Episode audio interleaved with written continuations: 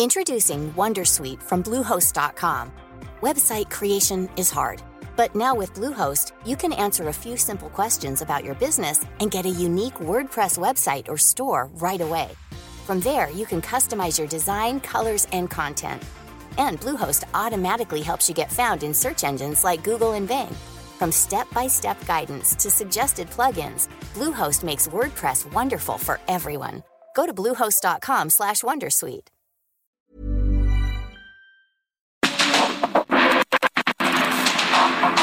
Porque el mundo actual no se entendería sin la economía, las finanzas y los negocios. Acompaña a Mario Maldonado, el columnista de negocios más joven y objetivo del periodismo financiero en su programa.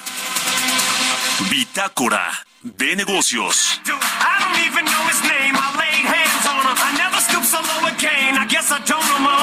Just gonna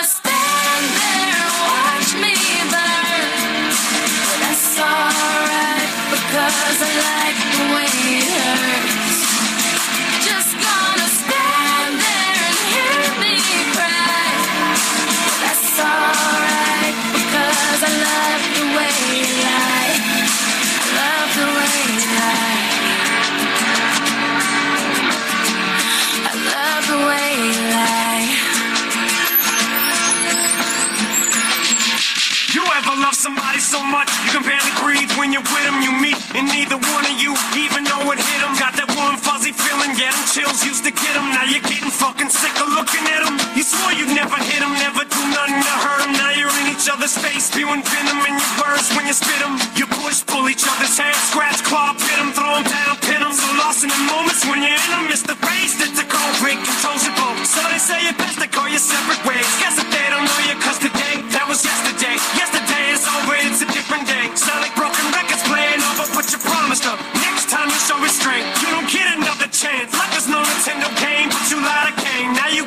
to leave out the window. Guess that's why they call it window pane. Just gonna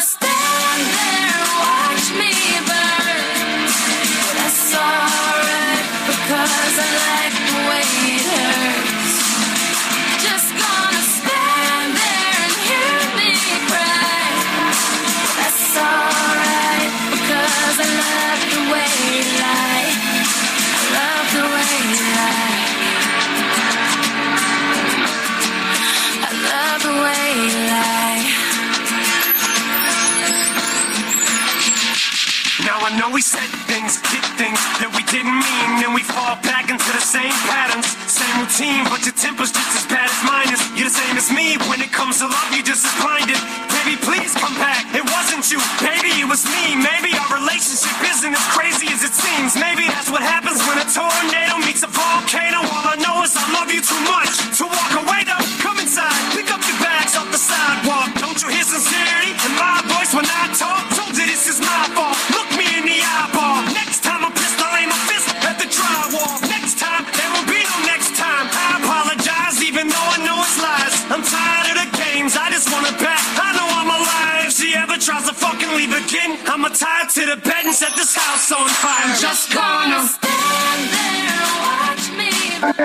Resumen.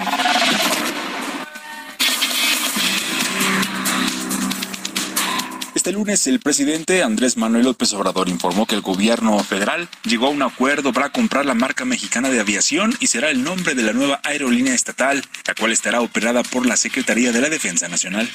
Ahora pues estos trabajadores van a tener, aunque sea una pequeña porción de lo que por justicia les corresponde, y estoy muy contento, porque además ya con la marca, la nueva línea aérea, pues va a lucir más, porque estamos hablando de mexicana de aviación, es un símbolo, un emblema, y la nueva línea va a empezar eh, a volar el primero de diciembre de este año.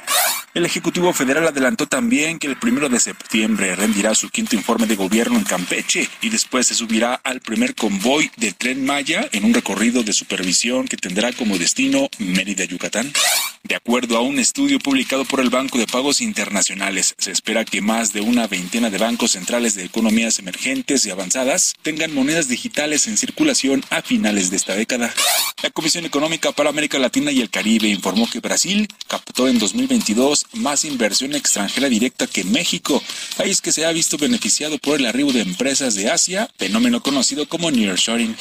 La Asociación Mexicana de Parques Industriales Privados espera que entre los años 2024 y 2025 lleguen a México alrededor de 453 nuevas empresas, de las cuales 77 serían chinas. Todo esto en medio de la relocalización de las cadenas de suministro en el mundo por la tendencia de nearshoring.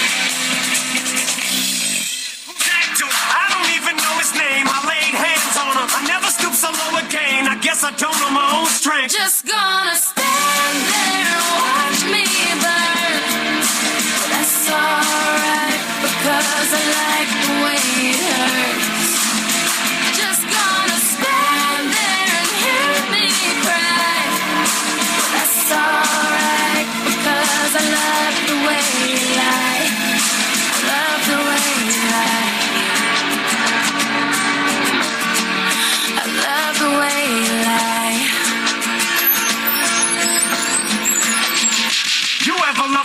so much you can barely breathe when you're with them? You meet, and neither one of you even know it hit them. Got that warm, fuzzy feeling, 'em? ¿Qué tal? ¿Cómo están? Muy buenos días. Bienvenidos a Bitácora de Negocios. Yo soy Mario Maldonado y qué gusto me da saludarlos en este martes, martes 11 de julio del 2023.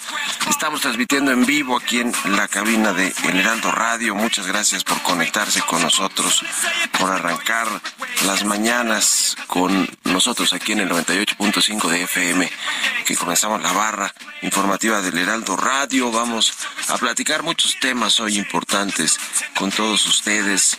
Vamos a eh, hablar, por supuesto, con Roberto Aguilar, lo importante que está sucediendo en los mercados financieros. Las bolsas esperan inflación de los Estados Unidos.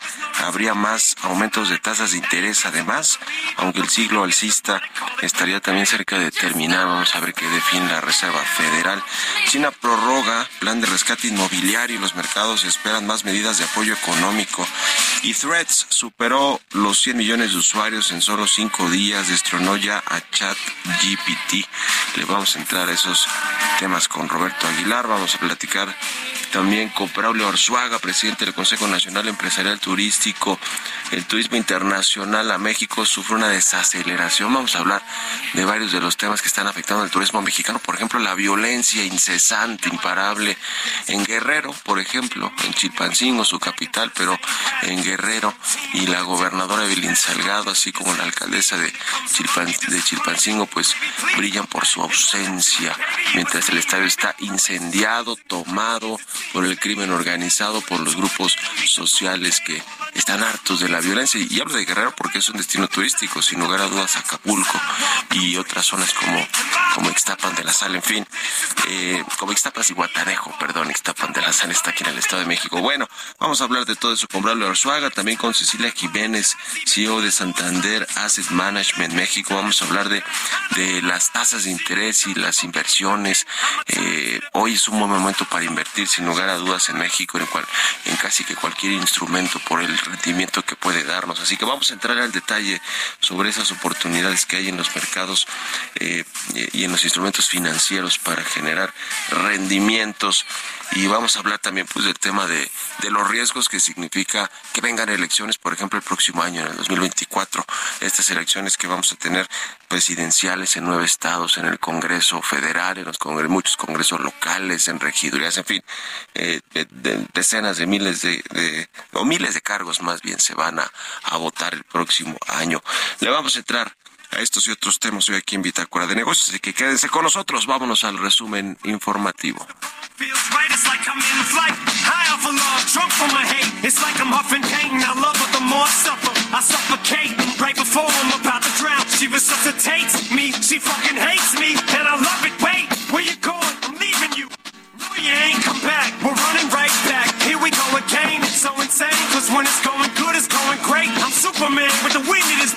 The it's lame, but when it's bad, it's awful. I feel so ashamed, I snap. Who's that dude?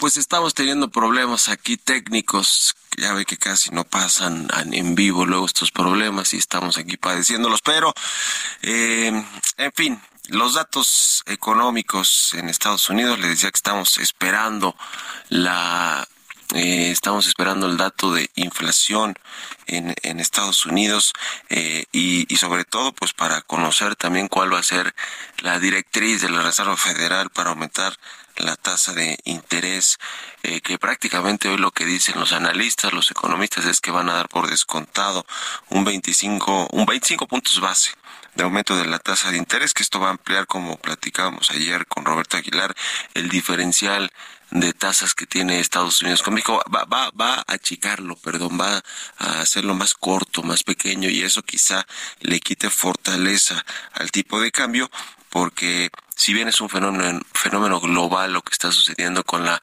eh, depreciación del dólar frente a monedas de países emergentes para eh, que, que- que son las que más han ampliado esta eh, di- digamos quienes más han de apreciado, han eh, em, sobrevalorado de nueva cuenta sus monedas son las de países emergentes. El caso de Colombia, Colombia eh, pues lleva más de 20%, 25% de apreciación frente al, al dólar estadounidense casi, que en lo que va del año el peso mexicano les, le sigue, pero es un fenómeno con las eh, monedas emergentes a nivel global y si la Reserva Federal aumenta 25 puntos base su tasa de interés y el Banco de México decide mantenerla para la próxima edición de política monetaria, que es lo que hoy parece que va a suceder, pues entonces se hace menos atractivo, un poquito menos atractivo invertir en los bonos del gobierno mexicano y eso podría eh, eh, pues pegarle al, al, al tipo de cambio, al peso, aunque no no lo veríamos necesariamente regresarse hasta los 18 o tan pronto. Eh, en fin, veremos, veremos qué sucede, pero eso es importante también para el crecimiento de México, un aumento de la tasa de interés de México eh, no le beneficia. Eh, por supuesto a su economía, ni tampoco a los Estados Unidos, ¿eh? por eso se habla también de este fantasma de la recesión, porque hay tasas de interés altas, todavía una inflación alta, aunque está cediendo de forma más rápida en los Estados Unidos, y eso, eh, pues eh, con alguna otra complicación con sus socios comerciales, con el caso de China, con eh, el consumo in- interno en Estados Unidos, pues puede llevar a esta economía a la recesión y obviamente pues esto tendría un, eh, un efecto importante en México en el comercio exterior, en la inversión extranjera que recibimos, en las remesas, ¿eh? las remesas también que son básicamente las principales entradas de divisas a México, eh, la inversión manufacturera, la inversión industrial en nuestro país que es eh, pues mucho inversión extranjera que llega en dólares y también el tema de las remesas, no se diga el turismo, precisamente ahorita vamos a hablar de ese tema, así que eh, vendrá un segundo semestre, estamos ya, eh, comenzamos a entrar en un segundo semestre ya con un poquito más de complicaciones económicas, aunque puede que no haya tampoco recesión este año, ¿eh? lo que anticipan igual muchos analistas en Estados Unidos, que sea hasta el 2024 y que no sea, digamos, algo de fondo, Eh, ya veremos, porque imagínense que le dé la recesión o el catarrito como diría, como decía Agustín Carstens, a la economía estadounidense y luego a México, pues eh, la pulmonía, ojalá que no, en pleno proceso electoral del 2024 o previo a ese proceso electoral. Sin duda influiría eh, en el sentimiento de los mexicanos. Ya veremos qué sucede. ¿Ustedes qué opinan? Escríbanme en Twitter, arroba Mario Mal en la cuenta arroba Heraldo de México. Bitácora de negocios con Mario Maldonado. Y bueno, vamos a platicar, ya le decía, con Braulio Arzuaga, presidente del Consejo Nacional Empresarial Turístico. ¿Cómo estás, Braulio? Muy buenos días. Hola Mario, buenos días, gracias por la invitación. Eh, oye, primero que ahora que estamos hablando de, los mercados financieros y del tipo de cambio, eh, ¿cuánto le ha pegado al turismo el superpeso? Pues mira, sí es uno de los factores importantes en esta desaceleración que estamos teniendo. Pero primero déjame comentarte datos prepandemia para poner en un marco de referencia. Fíjate, en los indicadores en el 2019 teníamos 24.600 millones de dólares de ingresos y el 80% de esos ingresos, o sea, casi 20.000, eh, eran ingresos de turistas aéreos, ¿no? Y creo que eso es importante por eh, lo que comentaremos un poco más adelante. Y el número de turistas eran 45 millones de turistas. En el, turismo ha sido un motor de crecimiento para este país. Desde el 2012 al 2019, en un crecimiento compuesto, hemos crecido casi el 10%. Y acuérdate que el 19 no fue el mejor año, el 18 fue el mejor año de la historia del, del turismo. Y también en la llegada de turistas ha crecido 8% en un crecimiento compuesto. ¿Y por qué platico esto? Platico esto porque hemos visto una desaceleración eh, en estos últimos años. Acuérdate, en el abril del 2020 eh, fue la peor caída, no solamente en México, sino en, todo el mundo, y hemos tardado 35 meses para tener esta recuperación. Sin embargo, lo que hoy notamos es una caída de, diferentes mercados importantes y por lo que estamos viendo una desaceleración. Y es por eso que hemos levantado ciertas banderas con intención de trabajar en conjunto pues para poder fortalecer esto y tener estrategias para, para poder minimizar esta caída. Mira, en, de Estados Unidos, que es obviamente el mercado más importante para México, es alrededor del 58%, y durante la pandemia, al ser los únicos que estábamos abiertos, era el 60 y pico por ciento. Eh, tenemos de enero a mayo, tenemos 430 mil turistas menos, o sea, esto es el, el 12% en este periodo de tiempo. Y, se repite lo mismo en Colombia, con, con 17% menos, que, son casi 34 mil turistas menos, o con Colombia, que son 33 mil menos, eh, y Brasil. Brasil puede ser que sea un tema eh, por las visas eh, o por el visado, no por la política de visado que tenemos ahora, pero al final de cuentas lo que te quiero decir es que tenemos 526 mil turistas menos y por eso nosotros, insisto, marcamos esta desaceleración. Si bien estábamos contentos o estamos contentos haya durado 36 meses, eh, sí levantamos en el CENET una, una bandera roja para pues comentar que sí estamos perdiendo 526 mil eh, turistas, que son, pues es bastante, digamos, para, para tenerlos de enero a mayo en cinco meses. Eh, eh, esto te, preguntaba un poquito sobre el tema del tipo de cambio eh, para, todos los negocios turísticos que pues llegan los extranjeros con sus dólares y al cambiarlos a pesos no les va tan bien como les iba antes cuando no estaba tan fuerte el peso. esto en términos de, derrama económica y eso ya, se ha reflejado en los datos, en los datos de todo el sector turístico. Sí, sí, sí. A ver, las causas primarias por, por las que, de, digamos, de esta desaceleración que te estoy diciendo, eh, podemos decir que por supuesto es el tipo de cambio. Eh, el, el superpeso ahora que ya hasta rompió la, barrera de los 17, hoy si no estoy mal amaneció en, el, en 17.07, pues obviamente es uno de los factores exógenos eh, importantes, ¿no? La otra yo te diría que también es la vuelta a la normalidad de la, de la competencia, porque al final de cuentas, eh, pues hoy por hoy y ya de tiempo atrás eh, han estado abiertos todos los mercados. Por supuesto que las dos causas más importantes es la falta de promoción, ¿no? O sea, cuando tú eh, mezclas, digamos, que la, las otras, los otros mercados están abiertos y tienen promoción turística y nosotros llevamos cinco años sin promoción, pues obviamente ese es uno de los temas que más pega, ¿no? Y obviamente la inseguridad, ¿no? Esos son, yo te diría que los, los cuatro eh, más fuertes. Existen otros, ¿no? Que, que son, digamos, secundarios, como la incertidumbre global, ¿no? ¿no? Nunca hubiéramos pensado que un conflicto armado hubiera durado tanto como ha durado el de Ucrania y Rusia, por las señales estas mixtas que tú lo decías antes, ¿no? Este, lo acabo de decir, de, la economía de Estados Unidos, si sí es recesión, si no, si viene, si no, esas son señales que, que, son mixtas y que al final de cuentas eh, le están pegando, por supuesto, a todo el turismo ya te decía yo, la política de visados, no solamente con Brasil, sino también con Ecuador, eh, tenemos este tema. Y, y al final son estos, ¿no? Yo te diría para mí y, y, digamos para toda la industria la falta de promoción y la inseguridad. Y aparte que la falta de promoción no solamente es el fortalecimiento de la marca México con los anuncios en, en déjame decirte como ejemplo Nueva York, también tiene que ver con un extra, con una estrategia fuerte de relaciones públicas, ¿no? Y con un tema de contención de crisis que pues llevamos cinco años sin esto.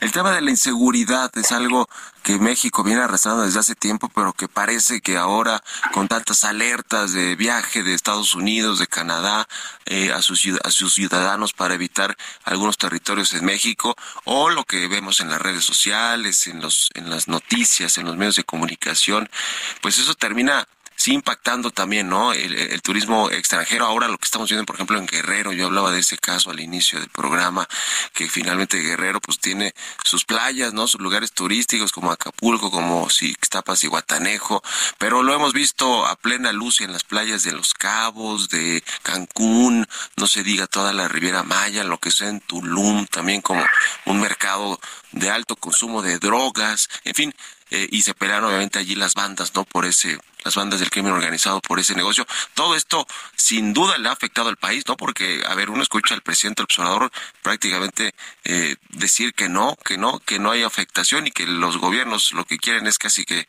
echarnos a perder esta gran joya que hoy todavía tenemos, que es el turismo, Braulio.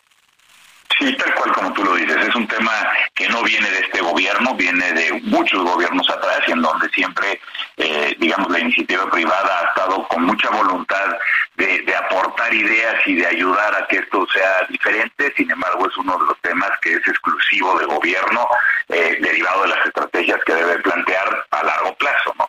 Y sí, mira, eh, el americano está viajando más que nunca. Eh, como ejemplo, eh, por decirte, el Caribe crece 20, casi 4% cuando nosotros estamos creciendo 13%.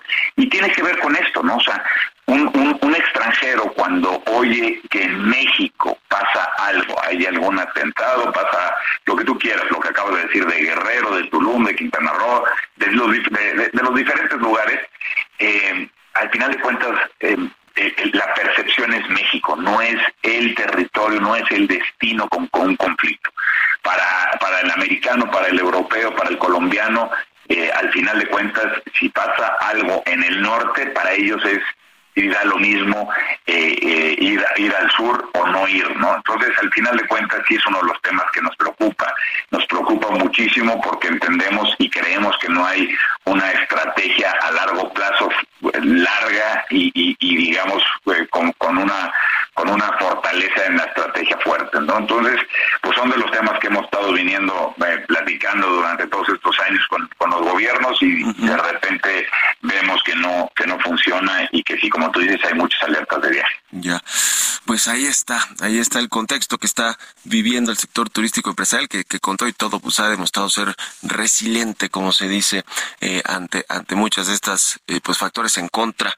en fin, oye, pues gracias como siempre, Braulio Arzuaga, por estos minutos y muy buenos días. Nada. Al contrario, gracias a ti, muy buenos días. Estamos en contacto, es Braulio Arzuaga, el presidente del Consejo Nacional Empresarial Turístico. Vámonos a la pausa y volvemos con más aquí a Bitácora de Negocios.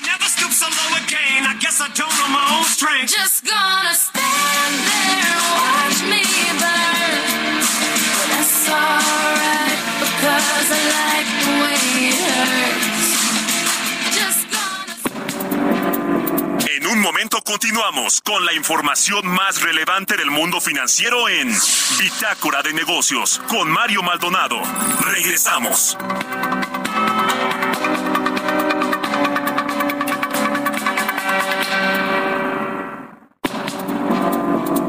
Estamos de vuelta en Bitácora de Negocios con Mario Maldonado.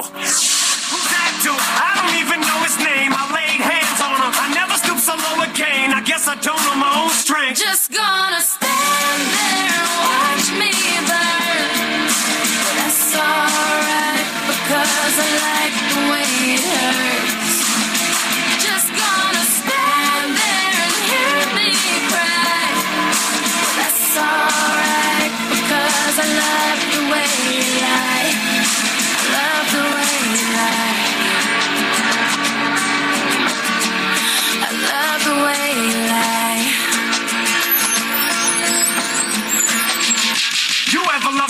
so much you can barely breathe when you're with them. You meet, and neither one of you even know it hit them. Got that warm, fuzzy feeling, yeah, them chills used to get them. Now you're getting fu-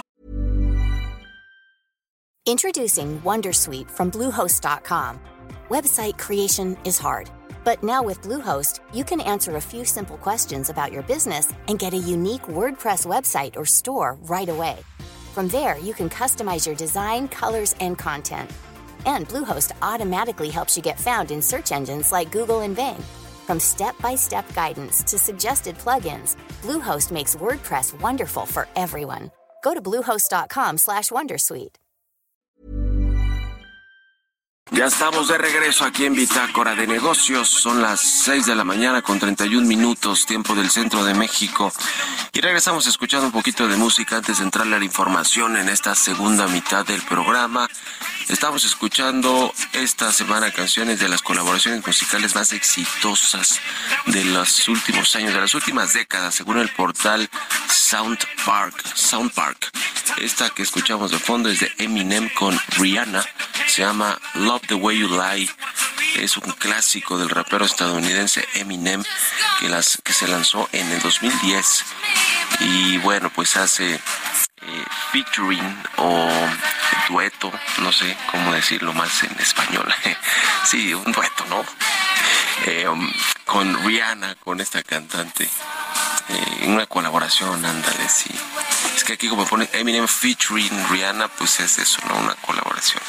Ah, eh, y bueno, pues con Rihanna, con esta cantante súper exitosa, que es una empresaria además, hecha y derecha y que ha hecho más más fortuna, más riqueza a través de, de sus marcas de, de, ropa o de cosméticos, etcétera, que casi con su carrera musical, aunque obviamente han ido de la mano. Vámonos al segundo resumen de noticias con Jesús Espinosa. it seems. Maybe that's what happens when a tornado meets a volcano.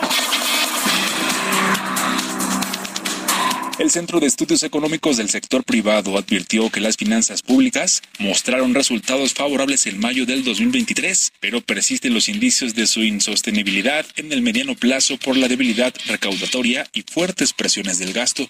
El Servicio de Administración Tributaria informó que la recaudación de impuestos de México ascendió a los 2.3 billones de pesos en el primer semestre de este año, 3.9% más que en el mismo periodo de 2022. Mara Lezama, gobernadora de Quintana Roo, sostuvo una reunión de trabajo con Raquel Buenrostro, secretaria de Economía, donde se establecieron las acciones y trabajos para detonar la economía de Chetumal, el Estado y la región. El comité organizador del Frente Amplio por México informó que según los lineamientos para elegir al futuro candidato o candidata a la presidencia en las elecciones del 2024, solo se aceptó el registro de 13 personas que cumplieron con los requisitos establecidos. Económico.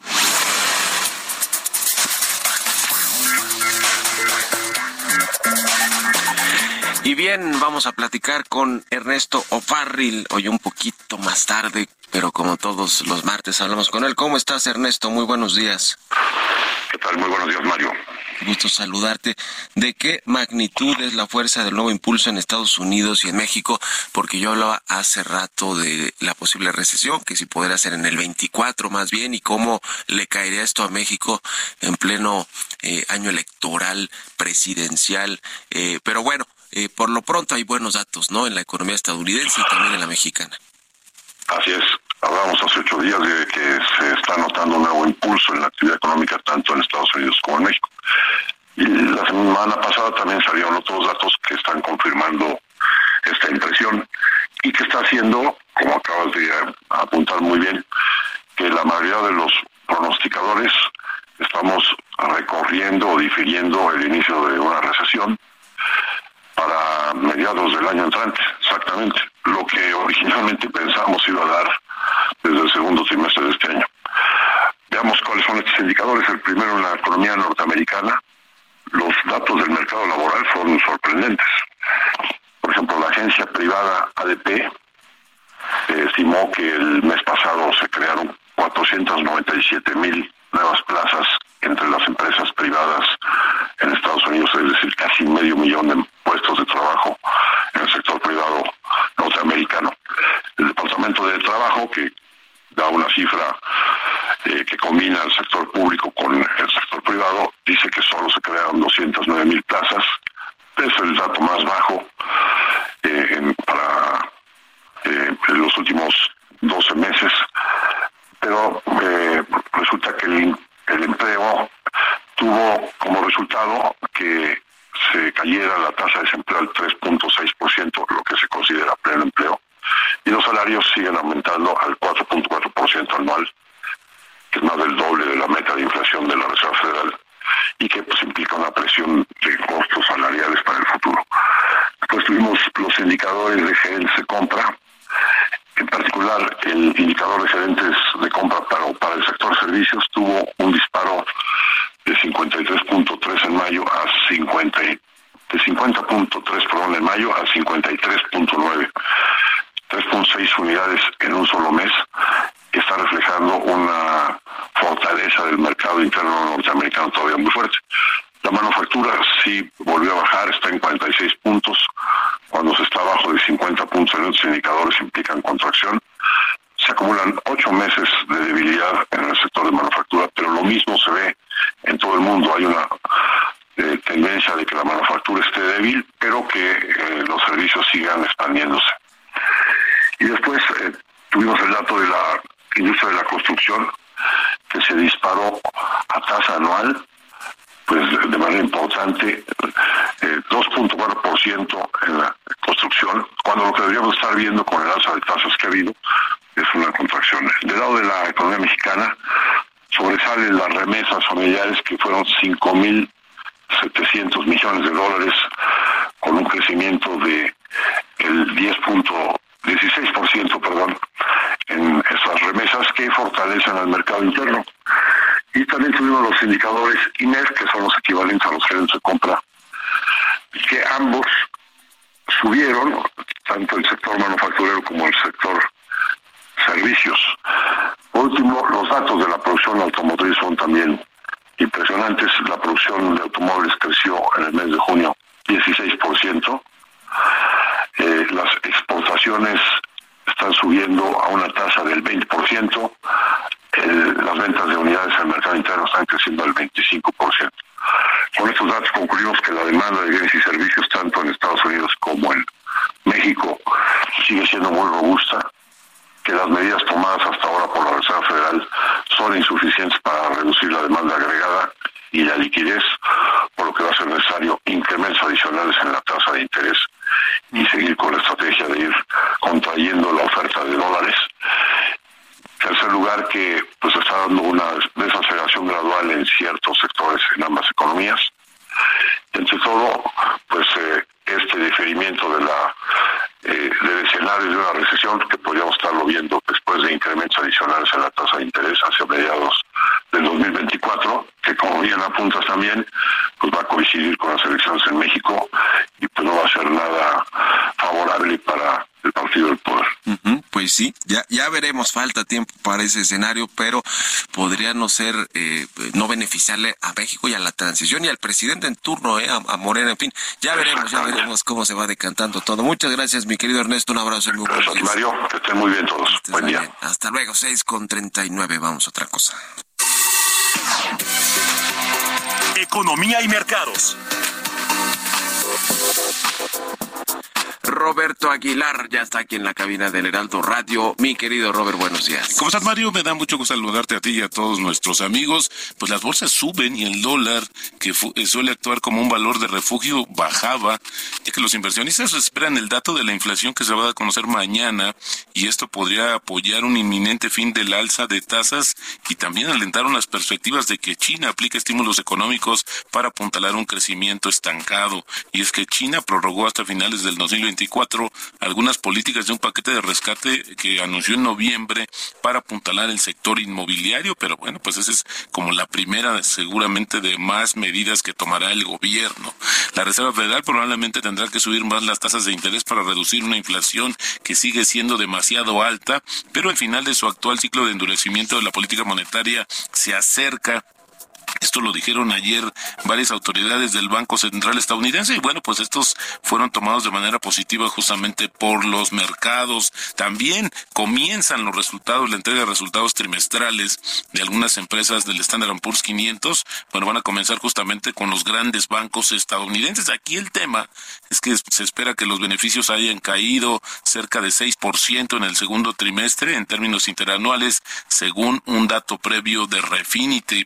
Y por otro lado, te comento que se prevé que la demanda mundial de energía aumente hasta 23% de aquí al 2045. Esto lo dijo justamente el secretario general de, de la Organización de Países Exportadores de Petróleo, la PEP, en una conferencia sobre petróleo y gas celebrada justamente en Nigeria. Y hablando de la OPEP, pues justamente se anunciaron ya, como estaba calendarizado, pues eh, la reducción de la oferta petrolera a nivel mundial, lo que ha sostenido justamente los precios del hidrocarburo. También la secretaria del Tesoro estadounidense, Janet Yellen, dijo que cree que Estados Unidos y China quieren estabilizar sus lazos económicos con franqueza y respeto.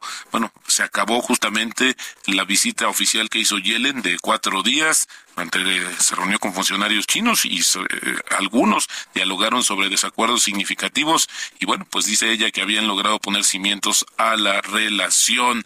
Threads, el rival de Twitter, propiedad de Meta, superó los 100 millones de suscriptores en cinco días. Esto superando justamente a ChatGPT, que había sido el de esta aplicación de mayor adopción.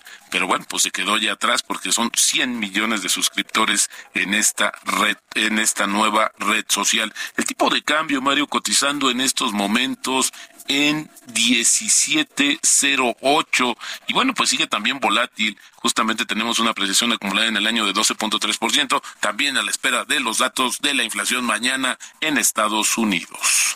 Buenísimo, entonces está causando euforia, threats que superan los 100 millones de usuarios. Ya, ya la tengo. Oye, ayer me decía eh, un, conocido que si la eliminas, ¿se elimina también tu cuenta de Instagram o es eh, un mito eso? Eh, pues mira, porque actúan de manera independiente. que, Jesús, que sí. no, no, no, no nos vayan a estar diciendo fake news, ¿verdad? Confirmando fake news, ¿cómo los ves, Roberto? No. A ver, mejor cuéntame tú, Roberto. Fíjate que como actúan como, como dos, como dos servicios independientes, no, no tendría por qué borrar tu cuenta de Instagram.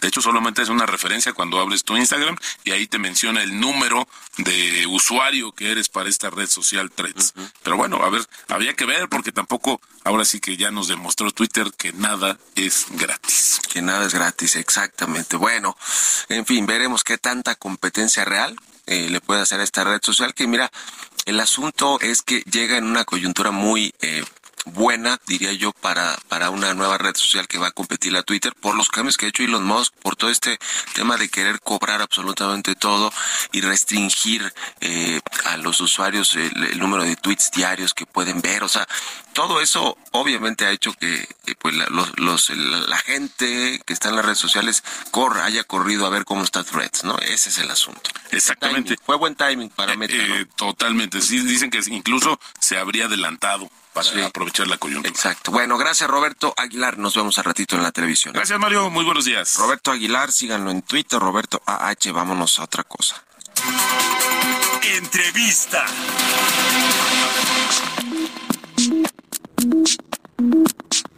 Ya le decía al inicio del programa, vamos a platicar con Cecilia Jiménez. Ella es CEO de Santander Asset Management México. Hola Cecilia, ¿cómo estás? Muy buenos días.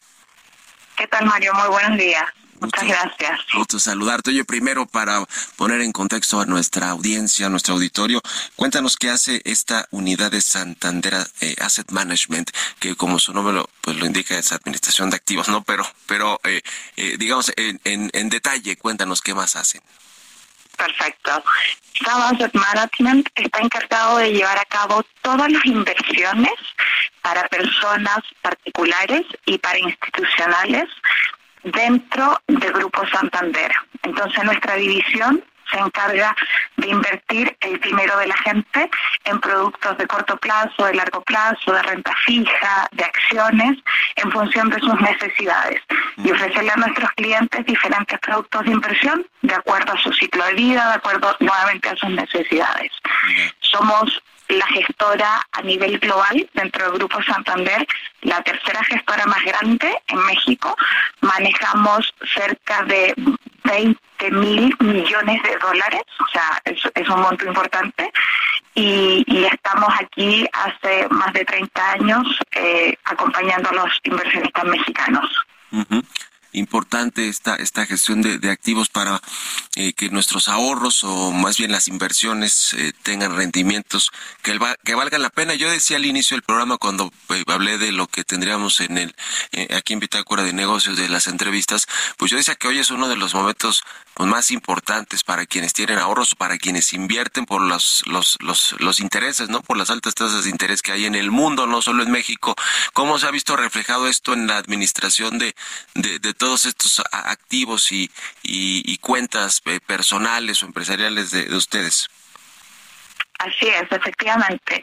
Desde el ángulo de inversiones, siempre la economía es un tema que nos acompaña y es un tema súper dinámico y complejo. Eh, no solamente en México, sino que a nivel global estamos viendo un entorno de tasas de interés y de inflación que no había tenido precedentes desde hace muchos años. Sin embargo, como llevamos tanto tiempo en el mercado, la verdad es que sí hemos visto y vivido ciclos de, un entorno de tasas altas, que es lo que mencionas previamente. Yo creo que aquí lo importante es comentarle a la audiencia que para todos los entornos económicos existe un producto que permite hacer lo mejor de tus inversiones y protegerlas o cuidarlas y crecerlas en esa línea. Entonces, mi mensaje es que independiente del entorno económico en que nos estemos enfrentando, eh, tú tienes que tener a una gestora que te acompañe y que te pueda proteger las inversiones y que pueda trabajar contigo en esos entornos. Esa es nuestra función, ese es nuestro rol y esa es nuestra responsabilidad. Eh, ofrecerle a nuestros clientes los mejores productos de inversión en cualquier entorno económico. Hoy con una tasa de interés que en México es de 11.25%, la tasa de referencia del Banco Central, eh, eh, pues, más o menos yo sé que tiene que ver con los plazos, con el tipo de producto, con el, el, monto que se invierte, pero, pero más o menos cuál es el rendimiento que, que, genera eh, una inversión tomando en cuenta esas tasas de interés eh, que tenemos de referencia del Banco de México. Yo te diría que el retorno va a depender del producto en el que estés invirtiendo. Efectivamente lo mencionas, dependiendo del plazo, dependiendo del riesgo que quieras tomar. Tienes productos a lo mejor en el universo de renta fija muy cercanos a esa tasa, que son productos de menos riesgo. Tienes productos en el lado de, acciones que tienen, que te pueden, eh, que tienen una expectativa de retorno más alto. Sin embargo, no te puedo dar un retorno específico porque depende mucho del producto que elijas y porque eh, no podemos comprometer los retornos. Eso, la verdad es que siempre es una expectativa de, sin embargo, sin poder comprometerte en, en cero en el día de la inversión, porque es algo que depende no solamente del instrumento, sino que también del entorno de los mercados que va, venga hacia adelante, que no, no, no sabemos cómo será. siempre es un, factor incierto eh, que con el que contamos al momento de hacer las inversiones. Eh, ¿Tú dirías, eh, Cecilia Jiménez, que hasta cuándo eh, este, este rally de, de, buenos rendimientos que, que, muchos inversionistas están aprovechando, tanto a nivel empresarial como personal, hasta cuándo lo veremos? Porque pues eh, la en, Estados Unidos la próxima edición de política monetaria es muy probable que aumenten todavía otro otra vez la tasa de interés en, un cuarto de punto, 25 puntos base, pero después eh, lo que lo que hoy se percibe es que van a quedarse fijas las tasas por un rato, quizás hacia el cierre del año y después van a bajar, eh, es decir este este rally alcista de buenos rendimientos no va a durar para siempre, ¿no? A ver, yo ahí creo que no hay, eh, o, cada activo es, cada activo, y me refiero a activos de renta fija y activos de renta variable o activos alternativos, tienen momentos en la coyuntura económica donde entregan más rendimiento que otros. Creo que lo importante no es elegir el activo que, sea en el momento específico, eso, eso le llamamos a hacer eh, market timing y es muy difícil hacer eso. Sin embargo, la estrategia para poder tener un crecimiento y un retorno creciente y estable en el tiempo, desde nuestro punto de vista siempre, es tener carteras diversificadas.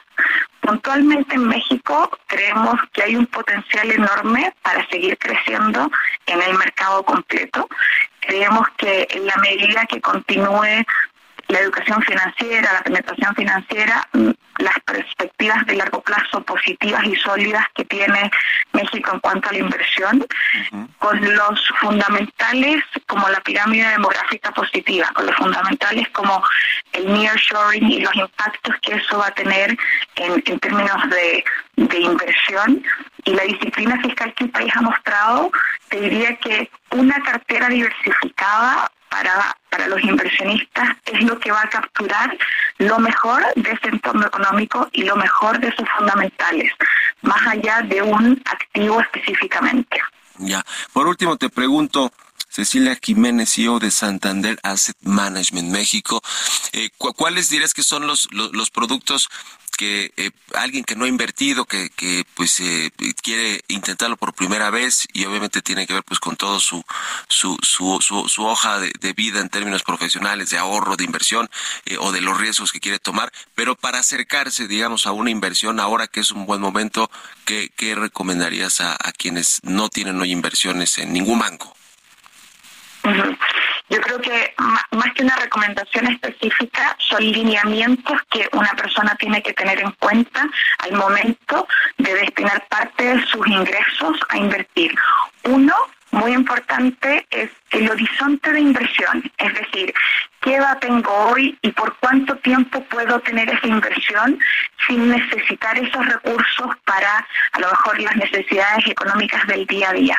Eso es muy importante porque te permite poder invertir en el plazo que tú puedes tener este dinero, digamos, eh, fuera del uso de, de la cartera en el día a día. Número uno. Número dos, tu apetito de riesgo. Eso quiere decir cuán abierto o no estás a que durante el periodo que tienes tu inversión hecha eh, o, invertida en, algún activo puedas tener minusvalías y, y, si estás abierto a no aceptar esas minusvalías. Si tu apetito de riesgo es alto, significa que en este periodo en el interim sí vas a poder aceptar minusvalías y, y esperarte hasta el final de la inversión. Si tu apetito de riesgo es bajo, quiere decir que te va a costar mucho aceptar esas minusvalías y a lo mejor en las primeras caídas vas a querer sacar el dinero.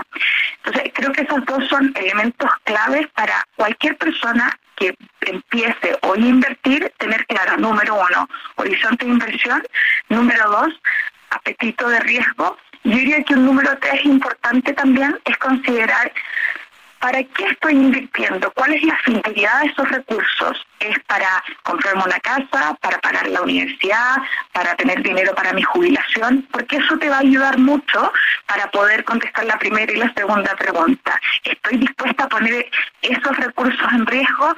¿Necesito esos recursos los próximos dos años o si los puedo tener investidos 5, 10, 15, 20 años?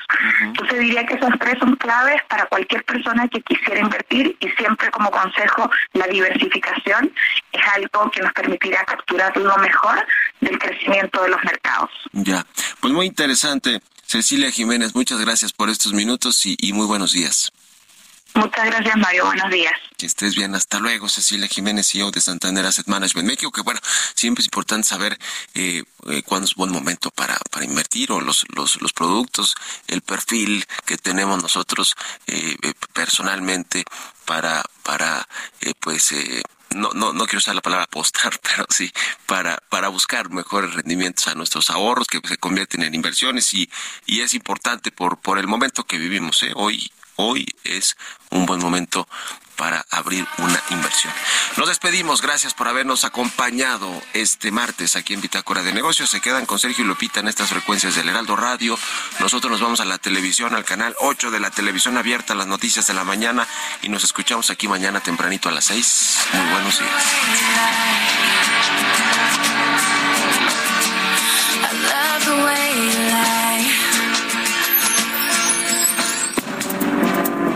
Esto fue Bitácora de Negocios con Mario Maldonado.